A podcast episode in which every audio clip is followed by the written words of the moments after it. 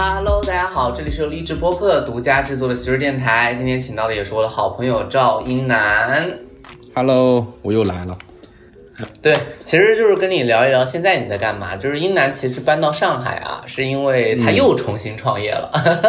就在我的眼里面，英男也不是搬家搬的，已经变成了一个，已经变成了一个连续创业者。嗯，对，是一个老创业者了。对，就一直在创业。然后这次创业做的是什么？我听说是我儿童现在在。做儿童读物，对，就是儿童读物，哦嗯、和其实也有一部分老老本行嘛，就是新媒体、嗯这些，就是电商啊什么这些事情，嗯，因为其实现在做很多行业，比如说你创业啥，其实你单单去做一件事情，当然深耕很重要哈，就是产品本身很重要，但是，嗯呃，你终究你逃不过这个主流的大趋势，对吧？电商啊、流量啊这些东西，你肯定都是要要去涉及。嗯嗯，对，确实。那么其实你为什么会想到做这个呢？我比较好奇，就是想到做做童书这一块啊，之前有有了解吗？还是有什么种子？呃，其实就是怎么说呢，就一一直有出版社就是会想说，哎，嗯、能不能做一些关于学习类啊，或者是一些表达类的东西嘛？哦就是会有出版社来找。哦然后呢，之前其实说实话，自己没有特别特别的了解这个行业是怎么样的。然后后面就是因为就是在做自己的书的过程中，然后发现其实这个行业就是你在了解的过程中发现，其实这个行业呃目前来讲其实蛮好的。一个它跟教育有点像，就跟你比如跟你从事的行业有点像，它是个刚需，就是呃书对吧？它是一个刚需，就是呃读书，尤其是小孩儿读书，它是一个刚需。呃，那呃，首先呢，这个东西它可能不会说特别受到呃大环境或者是呃主流趋势的这样的一个影响，就是你总是有这样的一个对总会有需求这个这个会会会会在啊。然后第二个的话就是，其实我之前一直也在做内容吧，其实我没有觉得自己转特别大的行，因为我觉得现在我也是在做内容，其实做书也是一样的，对对。对就是都是做给。呃，消费者，那我之前做节目，可能做给年年轻的大学生，对吧？做做给他们去看。那现在就是做给稍微年龄比较小的，比如说小学生啊，或者是初中生啊，呃，做做给他们。那其实呃核心没有变，都是做好内容啊、以及我觉得呃在深入看到童书这个行业之后，我觉得很多书还是有。嗯，缺点的吧，就是国内的这个、呃行业里面，呃很多书还是停留在一个卖标题的一个一个阶段，因为嗯、呃童书这件事情它比较特殊，就是它的消费者和付费者它是它是不一样的。你像我们，呃，很多行业都是我买了，我直接用了，然后好不好？那好的话，我下次复购，对吧？再买。但是童书的话，它是家长去付费去买书，基本哈就是对年龄比较小的小孩来讲，他的家长去付费，然后孩子去消费，然后孩子觉得好了，他跟家长讲，家长觉得哎，那这个书不错，这个作者不错，那以后他再出别的，我可以跟着买，对吧？所以它的相当于这个链条它比较呃复杂，所以呃很多产品它只停留在一个吸引家长购买的这个角度，比如说它的书名可能起得非常的好、啊。就是让家长一看就说：“哎呀，这个我孩子可太需要了。”因为我们知道，我们都当过小孩嘛，我们知道有很多时候啊家长的需求和孩子的需求是不一样的。比如说孩子他需要，孩子比如说孩子他需要趣味，他需要与时俱进，他需要语境，他需要贴近自己的语境。那家长呢，他的需求是我希望孩子好好学习，我希望孩子啊、通过读完这个书一定能获得什么，有收获。嗯，对，能收获，比如说他能够开始好好学习了，他希望这个书读完之后能去代替一部分家长在教育中承担的角色，对吧？就是比如在读完书之后，他就可以安心专注的坐在那儿学习了。甚至很多时候，家长让小孩看书，比较年龄比较小的小孩，就是能让他不吵，就是能让他 就是不打扰自己就行。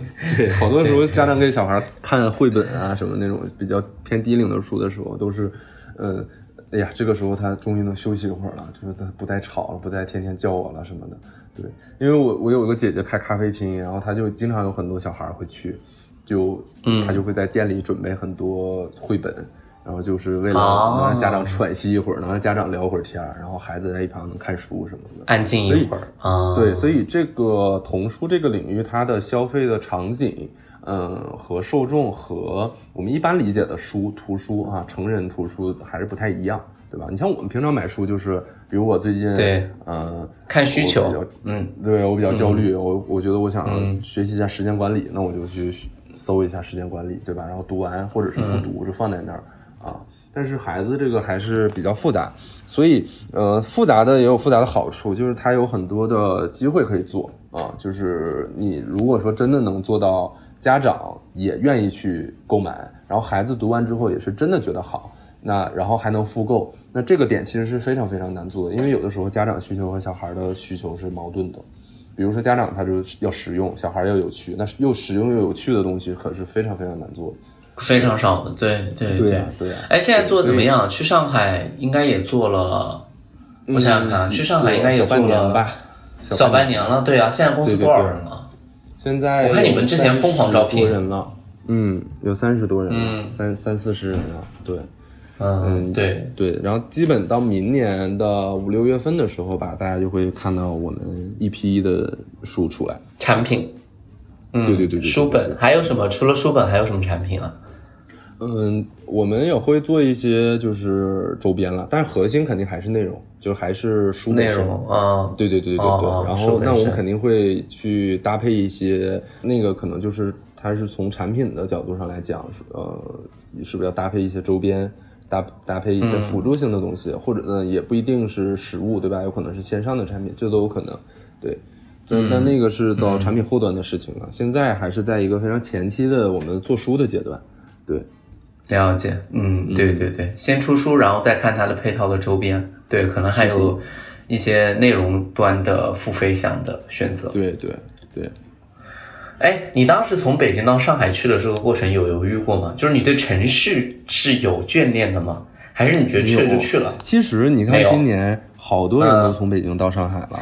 是的，我到上海对，我然后就是对于我来讲，我当时说要想来上海的时候，毫毫没有犹豫，因为对于我来讲，就是你到哪儿都是在那儿租个房子，然后吃外卖、上班，没有区别，你知道吗？就是都不是家，你就是你身边也没一个人照顾你，对吧？也没有你不是说那个。你老家有父母呀什么的，你说你还也是就是一个人生活，然后在一个大城市里面，对吧？所以，嗯，对于我来讲还好，嗯。然后主要其实最难的就是朋友嘛，朋友的话，朋友圈子都在北京这么多年，因为我从上大学就在北京，其实七八年，对呀。然后到上海之后，但是呢，我觉得，嗯，正因为我在北京七八年了，其实交到了很多的真朋友，就好朋友，他不会因为时间的。说距离上，比如说我们俩又不见面了，以后我们就再也不联系了，对吧？就是不会这七八年已经过滤掉很多的这样的朋友了，所以呃，剩下的朋友就就是真的朋友。那这样的朋友，其实我不是很焦虑，说他们真的会离开我什么的。现在我回北京也会有的时候会见面啊什么的，我觉得这个对我来说也影响也不大。嗯，所以其实就是没啥影响，就是。换个城市啊，唯一就是会有点孤独了，因为在上海没有什么特别多的朋友，就是那种陪伴型的朋友。我平常能嗯出去吃个饭呀，喝个酒啊，这这些朋友也主要是也没有那个时间去认识，因为你随着你年纪越大，有的时候你也懒得去认识。对，就是越来越不愿意出门交际。对你不愿意出门，你不愿意出门交际，所以嗯，有的时候会感觉到有点孤单。但其实总体来讲还好，嗯，对。嗯，对，因为我当时就是，哎，我每次都说，今年其实特别多朋友跑去上海，但我自己对城市，就我肯定是更喜欢上海的，但是教育行业是没有在上海是没有这个立足之地的，就就只能先留在北京了，而且上海就是真的要舒服太多了，有这个感觉吧？去了之后，对，上海确实是比北京的。嗯，气候，但是此时此刻就是上海比北京可是热热太多了。北京现在很舒服吧？就是秋天。你在说啥？北京的，我这一个很冷是吗？十一七天下了六天雨，就昨天出了一天太阳，就是就然后这个就就一秒入深秋的感觉。入冬啊！就你见过北京今年雨水特别多。嗯，因为我前两天去北京出差，然后感觉还蛮好的，因为就是比较凉爽那个气温。那那两天没秋高气爽的啊啊！而上海还是很热，上海就是早晚现在温差稍微有点大，晚上很舒服，然后但是白天真的是还是很热，对，还是短袖。哎呦，我耐耐热不耐冷，真的没办法。就我我现在就是想赶紧逃离，然后加上朋友们，其实是这样的，朋友们就算都在北京呢，我也没办法，因为现在只有我一个人在海淀。对对对，你相当于 你相当于不在北京，因为你太远了。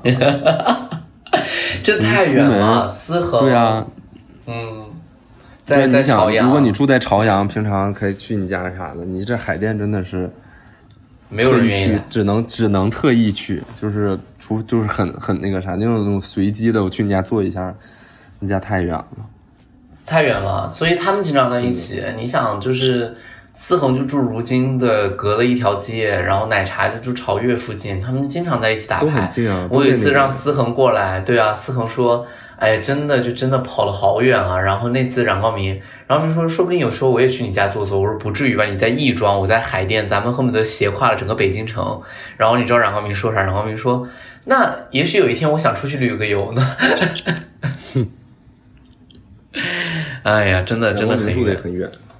他住的也很远，但是他本来就那种家里比较宅的。他除了他，我觉得他人生的兴趣爱好除了挣钱，就是就是在家待着。他不怎么去纯 K，他不怎么去他比较他比较少对对对对，嗯，他比较少。对对对，我现在也基本上就少，加上我干这个工作都是大晚上上课。对你是网也还是网课是吗？对，就现在最尴尬的就是我的休息时间和别人都不一样，我是晚上上课，大家晚上下班就出来在就是在玩儿。对，然后你看你昨等我结束天说你了之后呢七点到十一点要上课，而就是在最黄金的时间你在工作，然后白天大家都在工作的时候你在，我在这儿找你啊，就是说不如我们录个播客，真的刚睡醒，就是对我白天很闲，然后我现在就是后半夜跟别人玩，但是大家后半夜都不愿意出来玩，就是年龄都大了，后半夜有点熬不住，第二天有点事儿，后半夜根本不能玩。是的，对对对，太惨了。现在真的到一两点都不行。那你现在怎么样？那我还是你现在做这个考研，你有感觉到梯梯度跨越的比较大吗？就是跟之前教高中生的话，没有，我现在讲的是就是还是写作这一块儿，就就还好。哦，那其实还好。就是因为以前就是作文，现在换，其实写作就是基本逻辑还是一样的，就还好。嗯我当时也觉得很很担心，这家就是就是我的公司来跟我说的时候，我说我会不会觉得自己不不不行？然后他说你在说什么？你才刚毕业，就是你你没有那么固化，就是你如果已经在 K 十二待了可能十几二十年的话，那可能就有点麻烦，因为你知识体系定死了。他说你现在还比较活，他说你稍微再花几个月时间弄一弄就起来了。结果我发现确实也有道理，反正就也是一个边学边教的过程嘛。就反正就是我自己也是每天就是边学，然后边弄边搞边研究，反正也也还行，现在就抵得住。我觉得随着时间推移，应该越教越好。我你教写作肯定是没问题的呀。对，教写作啊，对啊教写作啊。对对这肯定没对，问题就只能是这样。对，就改别人的，就其实就跟奇葩说差不多，就奇葩说只是他那个语言要求不一样，就是你不跟奇葩说改稿很好奇啊不是一个概念吗？你需要是改作文对吧？对，那你看那么多就是作文，经常重复性的看那么多东西，你你你不难受吗？不难受哎，这个还是个人喜欢的问题。你说我天天帮别人改演讲稿，以前啊，就你记得我当时没毕业的时候，不是跟着职中做教练嘛，就是跟着职中学长，然后不一样，啊也是天天改别人的稿子，弄弄别人那个，改稿子这个东西，我就很好奇，就这个东西，嗯、一定是有技巧，因为我就很很不擅长于，比如说，因为也有朋友啊说什么，哎呀，我要录个节目啊什么，你帮我改一下，我就不会弄，就是因为我就觉得每个人的风格都是不一样的，然后我给他改，我只能加入自己的东西，就是这个能跳出来，然后在你的就是在那个人的语言风格里面给他变得更好，这真的是非常难的一件事情。很难，就是我觉得这样的，就是考试考培这个行业比较简单。我现在来就觉得有点降维，因为就是就是你想啊，就是它有统一的得分标准，对对吧？就你按照那个改就好，而较明确且它不需要你，对你也不需要有个性。但是你说像确实就是内容端的东西不好做，因为就是你你要就这个东西它其实没有什么标准，它就是一个感受。就是对就是我经常改完，别人可能也会问我，你觉得这么改好在哪儿？我说你，那就是我多年的经验和一些直觉，我觉得这个讲故事如果稍微加这两句话，会觉得更好。但是你如果不想要也无所谓，就是只能是这么来解释这个这个事情。我觉得吧，就是你说的也对，就是其实遇到风格特别强的人，其实你也是改不动他的。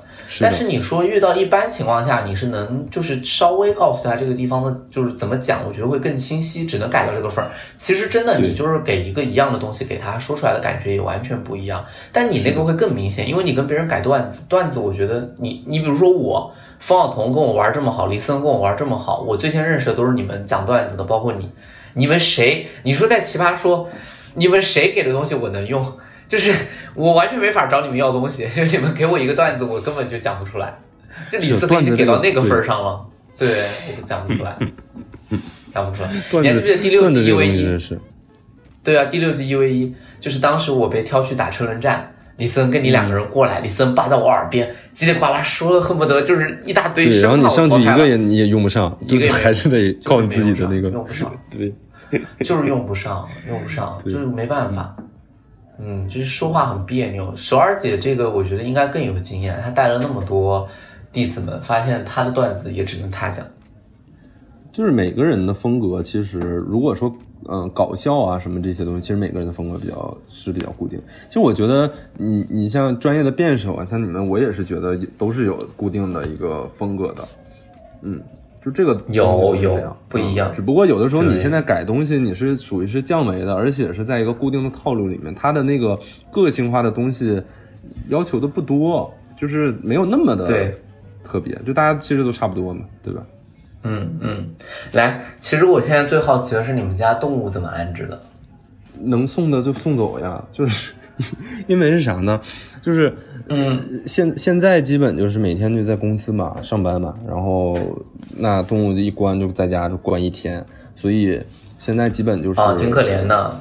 对，就是我能托朋友养的就都托朋友养了，因为其实你如果没有时间，宠物这个东西是这样，就是你没有时间去跟它互动陪伴，就就是他他性格会变，他会变得孤僻，他会变得就是很奇怪，然后包括他的一些习惯都会变得不好，所以你如果不能够有时间去那个啥的话，虽然你你跟他感情很深了，但你也是。呃，找一个更能够照顾他的人是更重要的，所以现在就是基本呃，就是能送的，就是找到一个好人家的都送出去了。真的是这样，哎呀，就是就是当时我去一南家还在北京的时候，当时是过年吧还是年底，真是动物园，狗啊猫啊都在在一起，一个一个房间，他们家三个房间里面有一个房间专门给动物用，对，那个时候闲呀、那个时候真的很很有时间，天天就是养。对吧？现在不行，现在你一天一关关一天，你根本你根本没有时间去那个，就是有的时候看他们也很可怜。那你们家现在是完全没动物吗？还是还是什么？就是还是留了狗？对，留了狗吗好像了留了狗，然后留了一只猫，然后别的就都送走了。嗯留了留了哪只啊？留了那只狗是哪只狗啊？是柯基还是还是那个那个、嗯那个边牧，对，边牧对吧？边牧啊，对对对聪明一点嗯啊。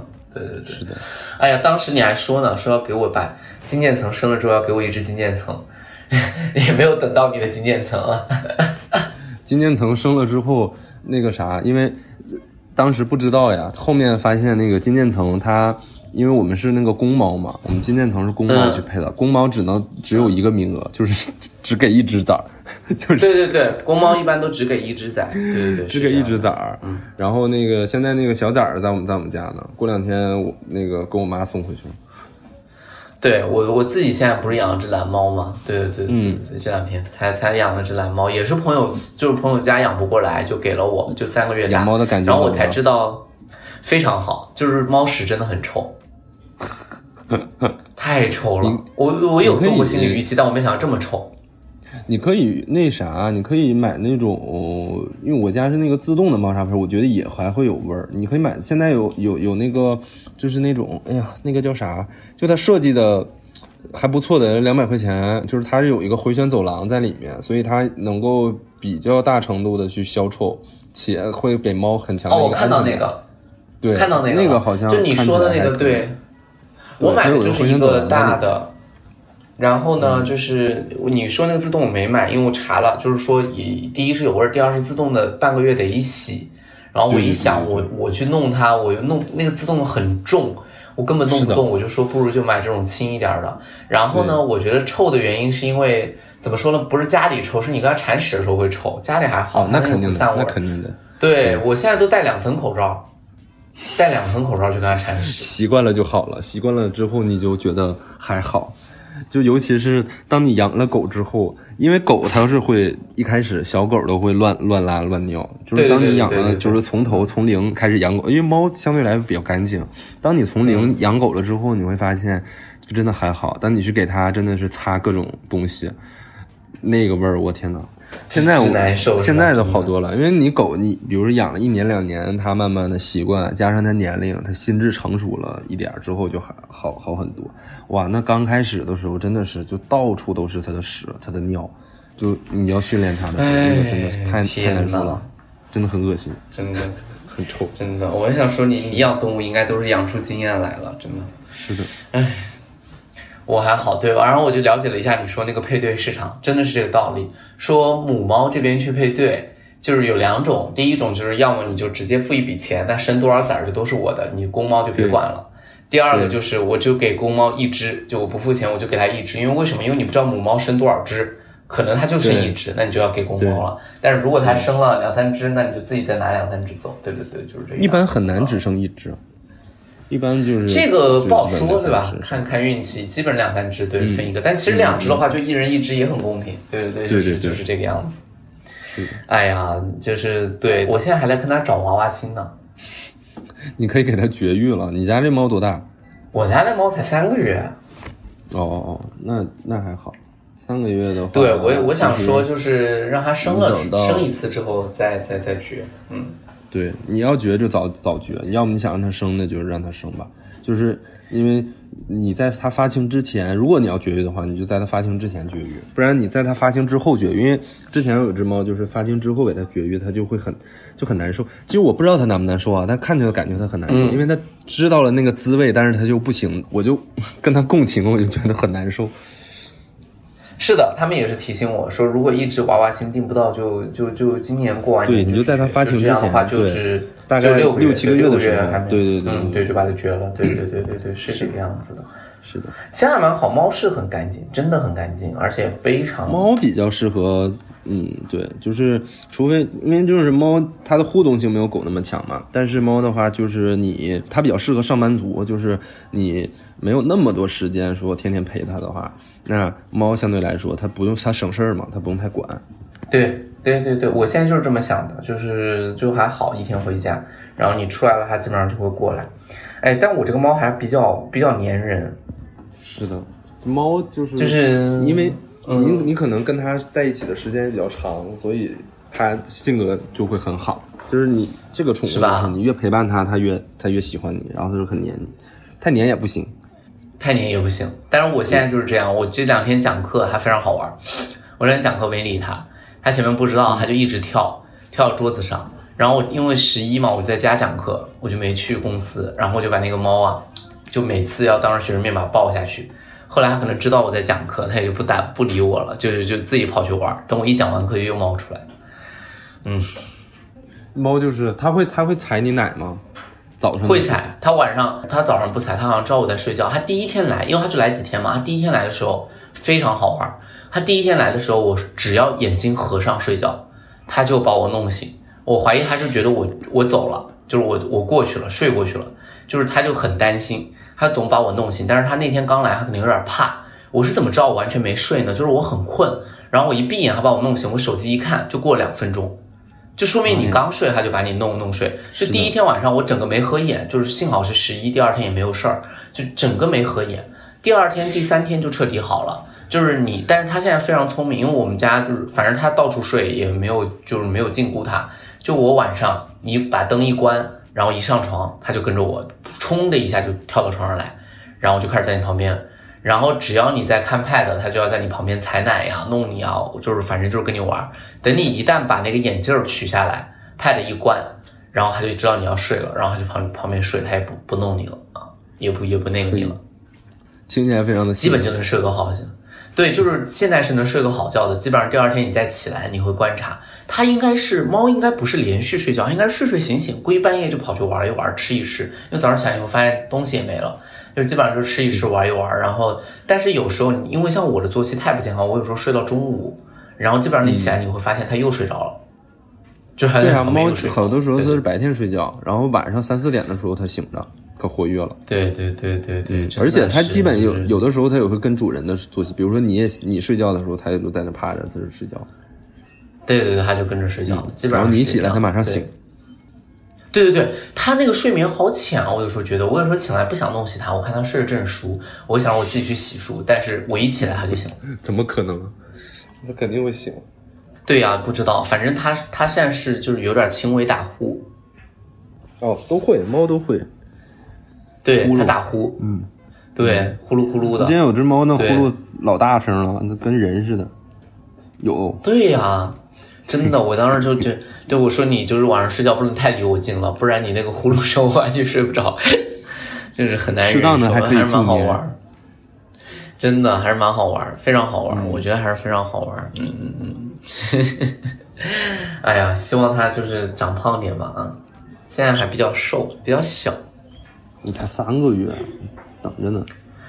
对呀、早着呢，现在还稍微有点瘦，又担心它抵抗力的问题。这下周更惨，下周我就要出差了，我委托朋友说来家里面出三天差就好了，在第二天的时候来过来过来看一看。喂有个自动喂食器，我就是怕它在家搞破坏啊。还好，猫还行。猫尽量给还行猫放家还行，嗯，它就是很喜欢咬东西啊，就很喜欢到处咬。我们家沙发什么的已经开始了。对，就是这个养猫，你就不能心疼沙发呀什么这些东西，你就一定会被还好还好，租来的房子，我现在非常非常就是这个。这个嗯你退的时候你要赔啊知道吧知道吧。哎呀，都很便宜的，一看就不是他们原装的。我本来是想换，幸好没换，就是因为现在养了猫。但我当时不换的最大原因是，你说换了搬家怎么整？而且它原来那个沙发你也没法，就是你你把它扔出去嘛，万一那个房东对吧，他到了期非得说他那个沙发好，我真是没得半点办法。我现在就算了，一切以他的为准啊。是的，嗯，就是很烦，这就是有一些烦。行，那今天就聊到这儿，谢谢一楠，我们期待一楠明年公司的就是儿童图书的产品上线啊。好，好的，嗯，好的，好的，拜拜，再来上海找你，拜拜，好的拜拜，拜拜，拜拜。拜。